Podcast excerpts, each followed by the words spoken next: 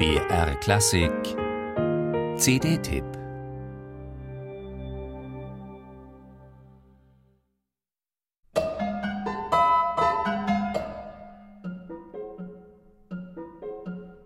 Sein erstes Stück für präpariertes Klavier schrieb John Cage 1940 für eine Tänzerin, die in einem winzigen Aufführungsraum ihr energiegeladenes Stück Bacchanal aufführen wollte. Er hatte für Schlagzeugensemble komponieren wollen, es gab dort aber keinen Platz dafür. Nur ein kleiner Flügel stand in der Ecke.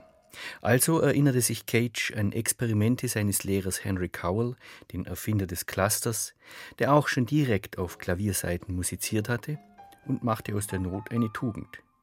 Probenderweise begann er, Schrauben, kleine Holzbolzen oder Dichtungsringe zwischen die Seiten des Flügels zu stecken.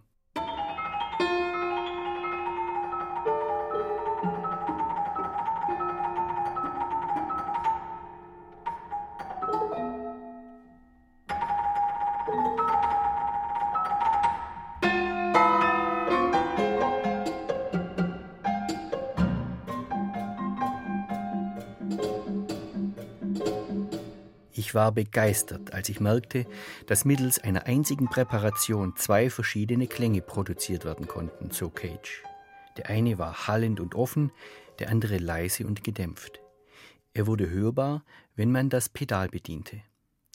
Das Prepared Piano war also erfunden, und in den Folgejahren kultivierte Cage raffinierte Präparationsverfahren und er entwarf ganz genau definierte Anleitungen und Präparationstabellen für seine Stücke.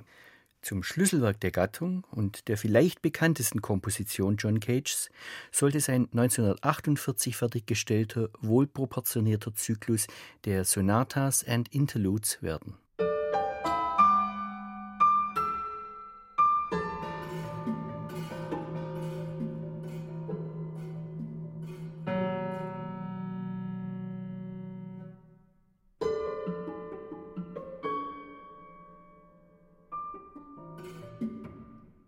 Viele namhafte Pianisten haben diese 20 so vitalen wie geheimnisvollen Stücke bereits eingespielt.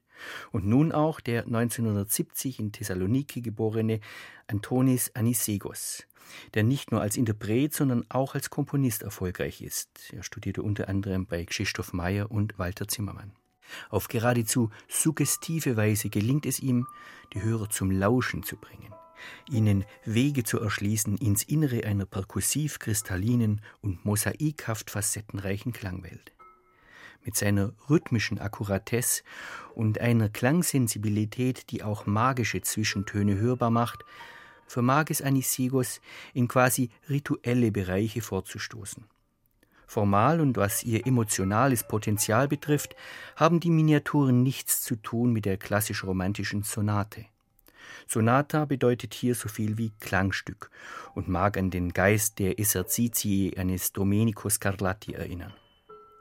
Aber John Cage, der sich in den 1940er Jahren intensiv mit indischer Philosophie auseinandergesetzt hatte, versuchte mit den Stücken auch, die permanenten Emotionen der hinduistischen Tradition musikalisch zu fassen. Das Heroische, das Erotische, das Wunderbare, das Heitere, Kummer, Furcht, Zorn, Hass und die gemeinsame Richtung zur Ruhe hin.